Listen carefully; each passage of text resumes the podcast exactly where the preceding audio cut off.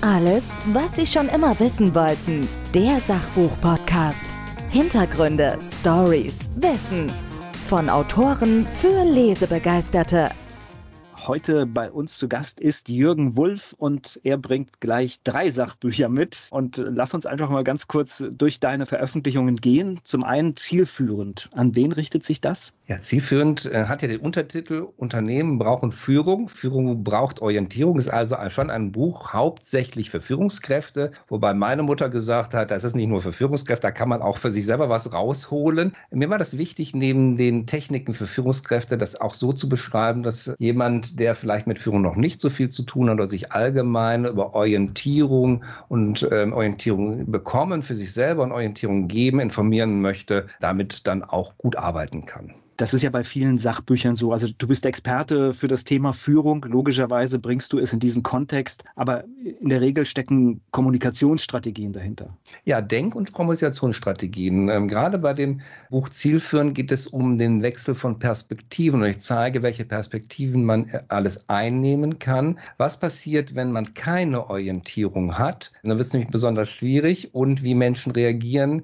wenn sie Orientierung erwarten, aber keine bekommen. Dann äh, stellen Sie sich natürlich die Frage, was soll ich dann tun? Wie soll ich reagieren? Weil Sie dann ja keine Leitlinien haben. Und wie viel Orientierung man letztendlich gibt, das obliegt dann der Person, hier in diesem Führungszusammenhalt halt den Führungskräften, ob sie nur Leitlinien wie Prinzipien geben oder konkrete Anweisungen, ja, ob sie nur über Ziele führen oder das Ganze in einen größeren Rahmen packen, eine Vision dahinter hängen und äh, hoffentlich auch einen vernünftigen Sinn präsentieren können, worum das Ganze dann auch erfolgen soll. Der ja heute immer wichtiger wird. Es gibt ja immer mehr Menschen, die du, die kriegst du zum Beispiel mit monetären Dingen oftmals gar nicht, sondern äh, es steckt etwas Größeres, es muss etwas Größeres dahinter ja. stecken. Ja, und ich war jetzt gerade vor einigen Tagen auf einem Kongress, wo ich einen Workshop, zwei Workshops geleitet habe. Und da war so die Frage, ja, welche Vision vertritt denn dieses Unternehmen, was jetzt die Leute da vertreten, dann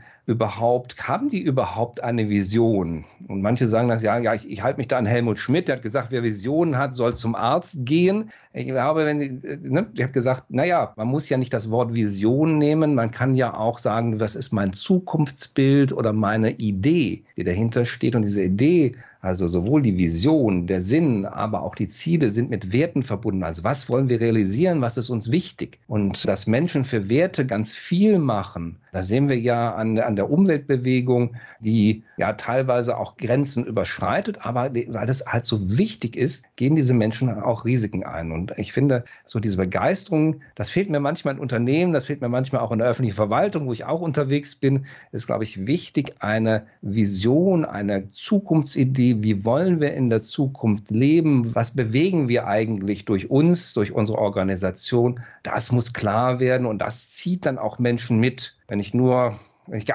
also wenn ich weder das eine noch das andere habe, also weder äh, Sinn, Vision noch Ziele, dann bin ich halt am Verwalten des Status quo. Und dann gibt es aber auch keine Weiterentwicklung. Na, wenn ich Ziele und äh, ich würde das auch mit Werte noch ergänze, wenn ich die habe, dann habe ich auch die erste Handlungsweise bei unvorhergesehenen Dingen, weil ja, ich kann mich daran orientieren. Richtig, ja, weil Werte natürlich sofort auch Verhaltensmaßstäbe geben und auch Verhaltensanweisungen geben. Ne? Also es gibt sowohl Werte geben sowohl Motivation als auch verbieten manches. Also es lässt sich aus Werten direkt auch Verhalten ableiten. So, und das ist, äh, glaube ich, nochmal besonders wichtig, sich das äh, vor Augen zu halten und dann dieses auch tatsächlich zu definieren. Ich werde Führungskraft. Dann sollte ich zielführend gelesen haben? Ja, Am besten vorher.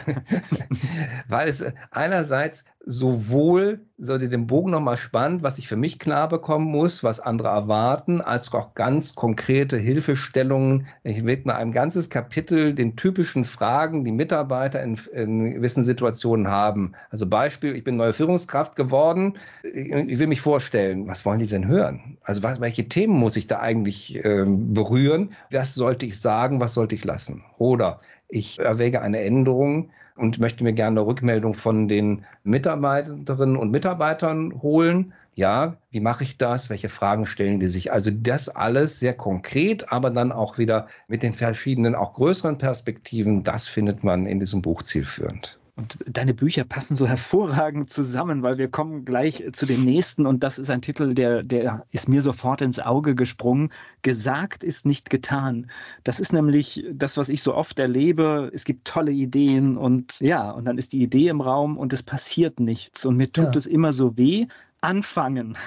Ja, also erstmal war der Titel, es ist vielleicht so ein bisschen aus dem Nähkästchen geplaudert, nur ein Arbeitstitel gesagt, ist nicht getan, weil das so für mich dann nahe lag. Und dann hat auch der Verlag gesagt, ach nö, wir finden ihn eigentlich ganz gut, ja. Und es, der Untertitel heißt ja Umsetzung stark in allen Lebenslagen. Und das sagt es also umsetzen. Und dazu heißt es zunächst einmal zu erkennen, wann sollte ich zugreifen, wann gibt, sich Chance, wann gibt es äh, Chancen, auf die ich eingehen sollte. Ich sage ja immer, das Leben hat Türen und Fenster. Ne? Man guckt erstmal aus dem Fenster, macht ein Fenster auf und sieht vielleicht eine Chance, dann macht man die Tür auf und dann kann man die Chance auch ergreifen, aber jetzt muss ich mich in Bewegung setzen.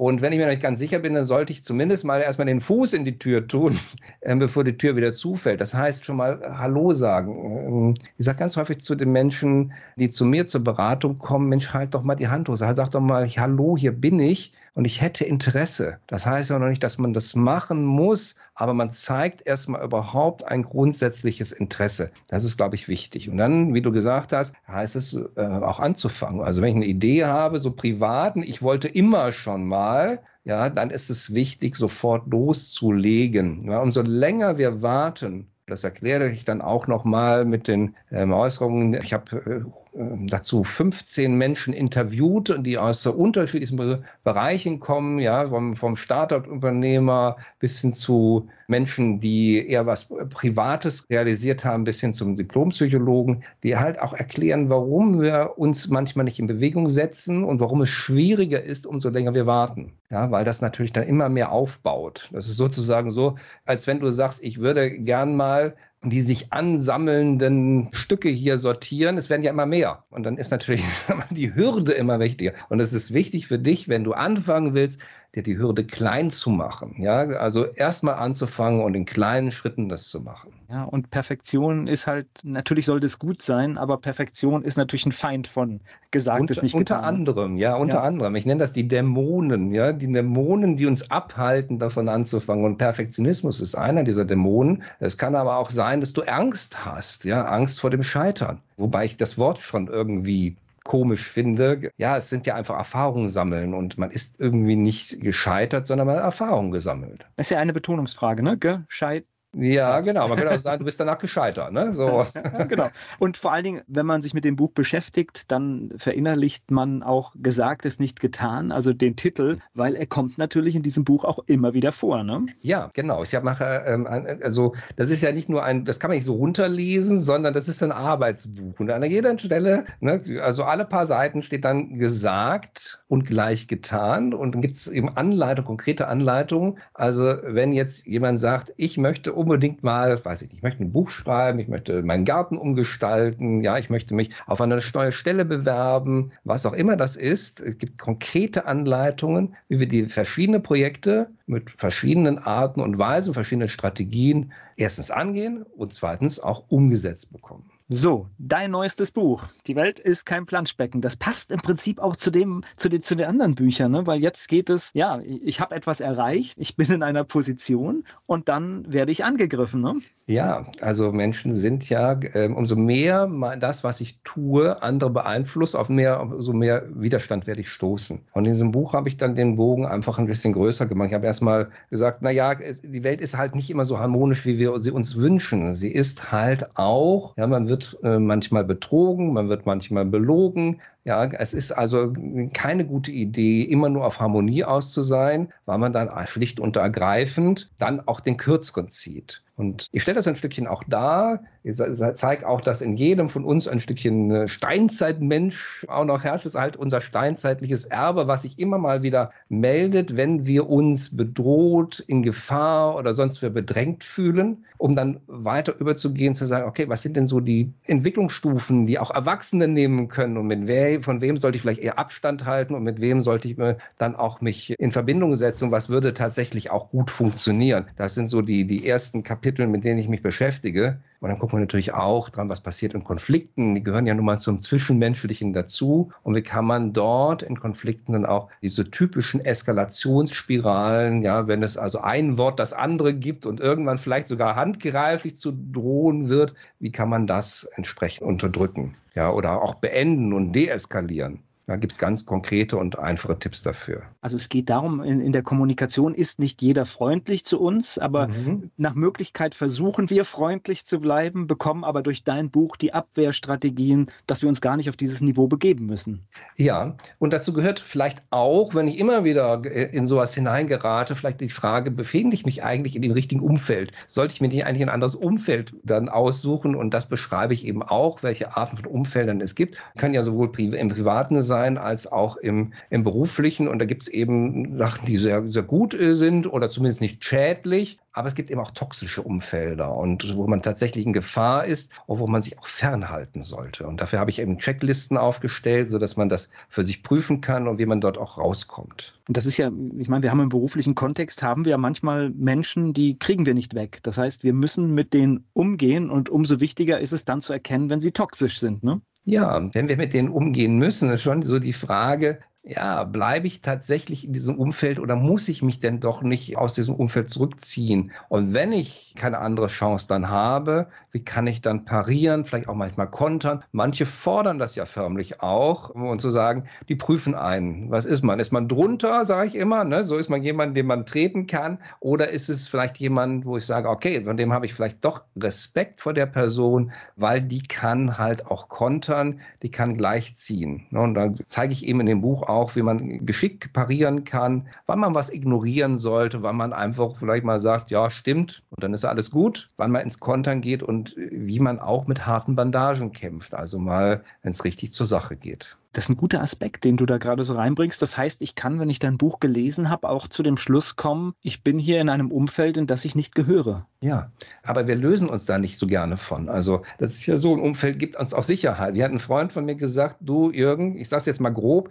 die Scheiße, in der wir sitzen, die kennen wir wenigstens. Und das, was da draußen unbekannt ist, das, was so leuchtet, das ist aber auch immer, ist es wirklich gut? Ist es auch ein Risiko? Und dann sagt man, bleiben manche halt in der, Sche Entschuldigung für das Wort, scheiße sitzen. Wir bewegen uns nicht. Das ist uns bekannt. Das hat ein Risiko, das kostet Mühe. Da könnten wir schlechtes Feedback bekommen. Wir haben vielleicht Angst, dass uns andere deswegen nicht mehr mögen. Alle möglichen Dinge sprechen dafür, dort zu bleiben. Aber wenn wir in Gefahr sind und vor allen Dingen, wenn unsere psychische seelische oder körperliche Gesundheit gefährdet ist, dann ist mein Tipp, so schnell wie möglich da raus, vielleicht geräuschlos, sodass man nicht so viel Angriffsfläche bietet, ja, nicht noch irgendwie nochmal nachtreten und gesagt, so, jetzt habe ich euch hier aber mal ne, mit diesem Scheißladen mal hinter mir gelassen. Das ist dann auch keine gute Angelegenheit, sondern es geht darum, äh, für sich zu sorgen und vielleicht auch ein Signal für andere zu setzen, die auch in diesem Umfeld gefangen sind, in Anführungsstrichen, dass sie vielleicht auch den Mut haben, dann auch zu gehen. Weil warum sollte man sich diesen Menschen dann auf Dauer unterordnen, die andere ja tatsächlich wie so ein, so ein Fußabtreter verwenden? Und jeder kennt vielleicht auch eine solche Situation, wenn man dann auch die Entscheidung getroffen hat zu gehen, mhm. ist dann auch die verbleibende Zeit oft viel entspannter, weil man ja einfach schon eine Entscheidung getroffen hat. Richtig. Und aber bei toxischen Umfeldern heißt es so schnell wie möglich raus. Ne? Da würde ich da am liebsten keinen Tag länger mehr bleiben. Manchmal braucht man vielleicht auch ein bisschen Erholungszeit danach, um wieder Klarheit zu haben, wo wir den Schluss zum ersten Buch haben, Orientierung. Ne? Was will ich eigentlich? Wo will ich hin? Dann vielleicht wieder zu gesagt, ist nicht getan. Was ist mein nächstes Projekt? Ist es wieder angestellt? Ist es in einer, in einer, vielleicht in einer Selbstständigkeit? Ist es in einem Start-up? Das passt ganz gut zusammen. Und dann können wir uns vielleicht ein Umfeld suchen, auch vielleicht auch eine Rolle suchen, in der wir uns sehr viel wohler fühlen, die uns schon fordert. Ich bin immer dafür, nicht nur in der Komfortzone zu bleiben, sondern auch zu lernen, in die Lernzone zu gehen, aber wo wir unsere Energie für andere, für uns, für andere, aber auch für die Gesellschaft gut einsetzen können. Ich finde es hochspannend, wie diese drei Werke, wie das jetzt so im Gespräch so rauskommt, wie die so fast perfekt zusammenpassen. Wir werden sie alle in den Shownotes verlinken, dass man sie, dass man sie findet. Und ich danke dir. Sehr gern. Alles, was Sie schon immer wissen wollten. Der Sachbuch-Podcast. Hintergründe, Stories, Wissen. Von Autoren für Lesebegeisterte.